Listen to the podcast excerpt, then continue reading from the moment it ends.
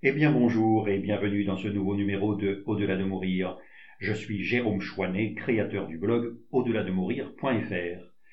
Nous voici à l'épisode numéro 6 sur 9 au total de notre cycle Retour à la Terre, un cycle de récits d'incarnation d'âme extrait de l'ouvrage de Marie Bolduc, publié aux éditions Le Dauphin Blanc.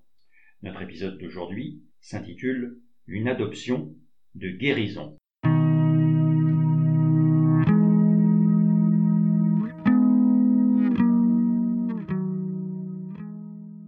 Des fleurs étaient disposées autour de la pièce circulaire où je venais d'aboutir. L'endroit me semblait être une véritable oasis de bien-être et de paix.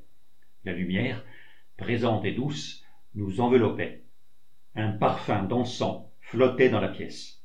Marie-Josée m'accueillit encore une fois avec son plus beau sourire angélique.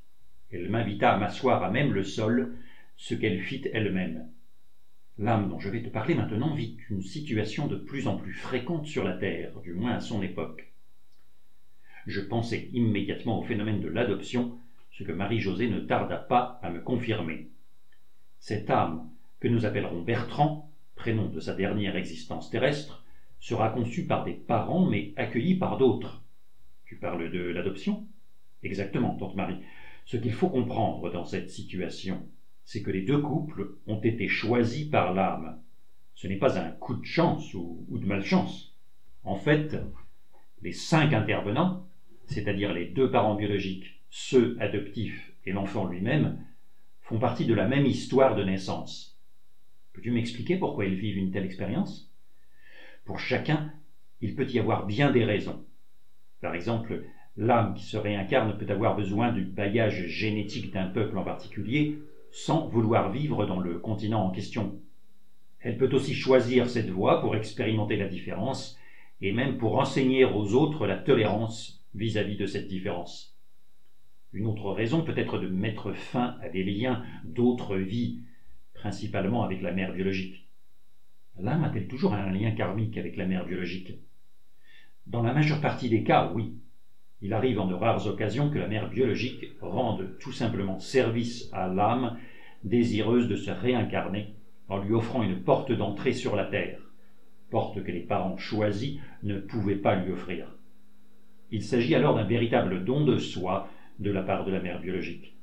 Car confier un enfant en adoption après l'avoir porté neuf mois, c'est un sacrifice. On oublie souvent de considérer cet aspect, dis-je pensive. Tout à fait, tante Marie. Il faut éviter de juger la mère biologique, car que sait-on du rôle qu'elle joue dans la venue de cet enfant? N'oublie jamais que cette mère fait peut-être un réel don de soi, don de la vie à une âme et à ses parents en attente de se retrouver. Dans le cas de Bertrand, peux-tu préciser la raison de son adoption? Il vient avant tout pour sa mère adoptive. Cette femme porte en elle la souffrance de ne pas pouvoir enfanter. Bertrand vient participer à sa guérison. Mais il y a un autre but aussi, susciter l'éveil de l'amour inconditionnel chez les membres de la famille qui l'adoptera. Ses parents adoptifs, je veux dire la famille élargie, les oncles, les tantes, les cousins et les cousines. Il vient enseigner l'amour universel à quelques-unes de ces personnes. Pas par des paroles, par sa présence uniquement. Je trouvais le sujet passionnant et différent des autres cas rencontrés précédemment. D'autres questions me venaient rapidement en tête. Et pour les parents adoptifs, quel est leur rôle dans une telle venue? Veux-tu parler de ce cas précis? Enfin oui, euh, mais aussi en général. Comme je te l'ai mentionné, sa mère adoptive ne pouvait pas concevoir d'enfant. Mais elle n'en est pas moins une mère véritable dans l'âme. Aussi, avant de naître elle-même, elle savait que son corps physique n'enfanterait pas, mais que son cœur le ferait. Savait-elle exactement comment cela se réaliserait sur la Terre? Pas nécessairement, tu vois. Ce qu'elle savait cependant, avec une telle certitude que c'est devenu un but ultime de sa vie, c'est qu'elle aimerait un enfant comme le sien et lui donnerait toute l'affection et les soins nécessaires. Est-elle un exemple représentatif des mères adoptives? C'est un exemple typique, il est vrai. Mais il peut y avoir bien d'autres raisons, tant pour le père que pour la mère. Bien souvent, une blessure profonde à l'âme s'est traduite par une déficience physique chez l'un ou l'autre des parents. Parfois, ce sera par pur altruisme que des âmes bloqueront leur pouvoir reproducteur afin de s'offrir pour l'accueil d'une âme seule et abandonnée. En d'autres cas, ce sont des liens de vie passés qui président aux conditions menant à l'adoption. Chaque cas est unique, en quelque sorte, oui, car même si les raisons primaires peuvent se ressembler, il n'en demeure pas moins que chacune des âmes a sa propre histoire et ses liens avec les autres âmes impliquées dans sa venue. Tu disais auparavant que Bertrand venait participer à la guérison de sa mère adoptive. Ne vient-il donc que pour elle? Non, bien sûr, Bertrand a aussi des expériences passées à guérir et à délier, notamment l'expérience de la solitude. Que veux-tu dire? Lors de sa vie précédente, Bertrand était seul dans la vie, aucune famille durant son enfance, puis aucune épouse ni enfant dans sa vie d'adulte. Pour supporter cette lourde solitude, il a fui dans l'ivresse et s'est bâti un monde intérieur bien à lui. Cette vie a largement influencé sa prochaine incarnation. Il veut être désiré, attendu et espéré. Il veut faire partie d'une vraie famille, et sa mère et son père adoptif sauront, mieux que quiconque, répondre à ce besoin. Ses parents auront-ils d'autres enfants? Il y a fort à parier, tante Marie. La venue de Bertrand ouvre la voie à d'autres âmes ayant des affinités avec lui ou avec ses parents adoptifs. Le cœur de ses parents est suffisamment ouvert pour aimer plusieurs enfants. Toutes les probabilités sont permises. La nationalité de Bertrand aura-t-elle une influence sur sa destinée? Oui, tante Marie, Bertrand est une âme évoluée. Il démontrera rapidement de grandes qualités humaines et se méritera le respect des gens. Sa différence sera un atout pour lui. Les gens seront attirés vers lui. Tu peux l'imaginer comme un ministre de Dieu sur la terre. Sa nationalité de naissance le démarquera et donnera une valeur supplémentaire à son discours. Tu sembles persuadé de sa réussite. Je crois qu'il réussira. Lui-même en est persuadé. Il a mis beaucoup de temps à préparer cette nouvelle venue. Tout devrait se placer, toutes les influences devraient s'accorder afin de créer les conditions parfaites pour une telle venue. Bertrand est une âme patiente. Sa vie en sera une d'évolution, de grande évolution, qui pourrait même le conduire hors des cycles de réincarnation. Puis Marie-Josée ferma les yeux et garda le silence quelques instants. Ferme les yeux, me dit-elle après un moment. Ferme les yeux, pensa Bertrand, et laisse-toi guider. Je m'exécutais, ne sachant pas où Marie-Josée voulait en venir, mais je lui faisais entièrement confiance. Soudain, une voix se fit entendre en moi, une voix masculine, mais si douce, Bonjour, me dit la voix, je suis Bertrand, et je suis heureux que tu m'accueilles en ton cœur. Bonjour Bertrand, merci à toi de me livrer la belle histoire de ta naissance, lui répondis-je intérieurement. Je pensais à garder les yeux fermés pour ne pas être distraite et interrompre le contact. Bertrand m'apparaissait très gentil, serein et heureux. Dans quel pays reviens-tu, Bertrand? Je reviens sur cette belle terre du Québec. Il y a longtemps que cet endroit m'attire. C'est une terre privilégiée, protégée et sur laquelle il est encore possible de vivre dans la paix.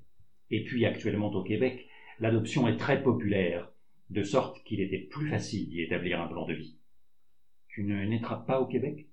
Oh, pardon de m'être mal expliqué. Je serai adopté par mes parents québécois. Mon lieu de naissance importe peu. Ce n'est qu'une porte d'entrée pour moi.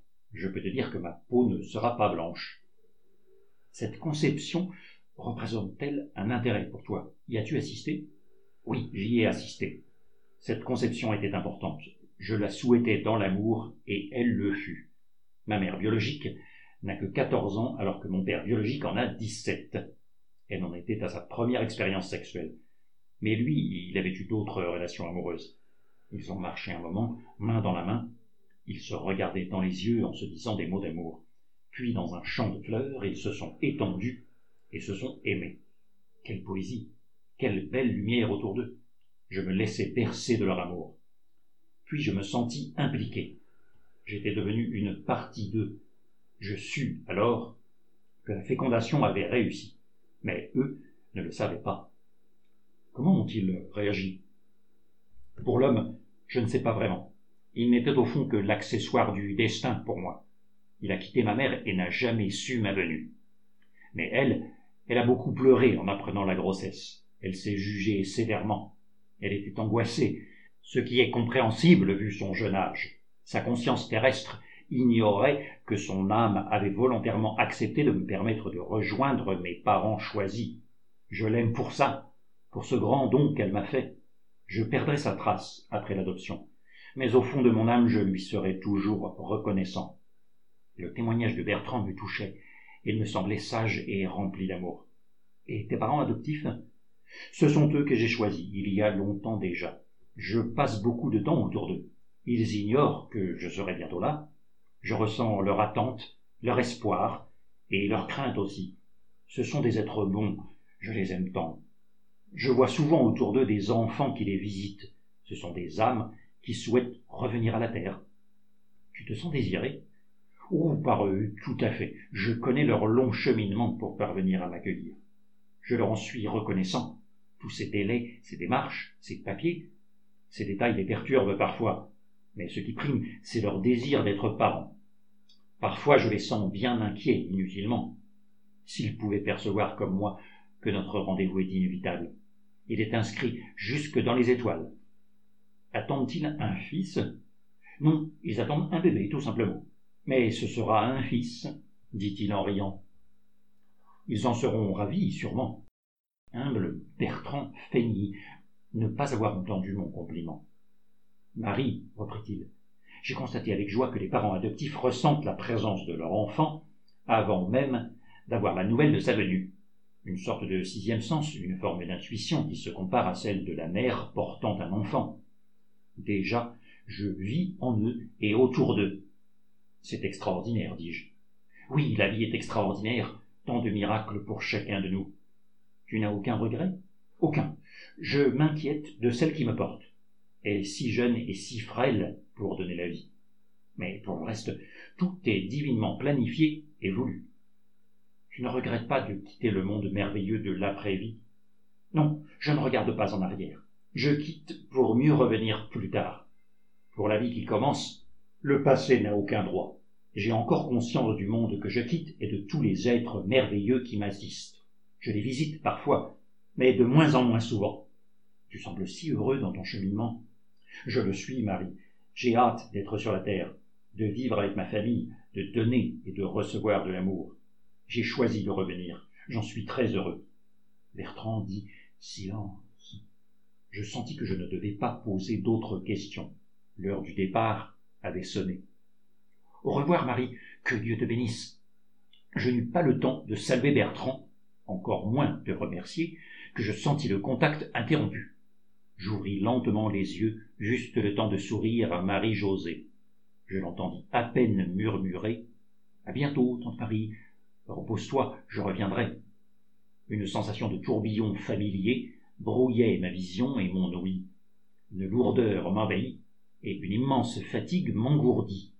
Je vis mon corps, je sentis ma réintégration, mais sombrai aussitôt dans le sommeil, ravi de cette nouvelle rencontre. C'est ainsi que s'achève une adoption de guérison le sixième épisode de Retour à la Terre, notre cycle de récits d'incarnation d'âme, extrait de l'ouvrage de Marie Volduc, publié aux éditions québécoises Le Dauphin Blanc.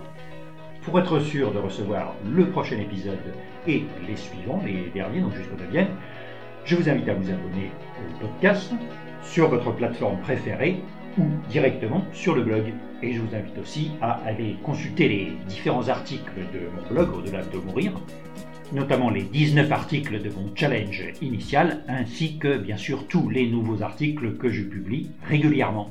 A très bientôt sur Au-delà de mourir.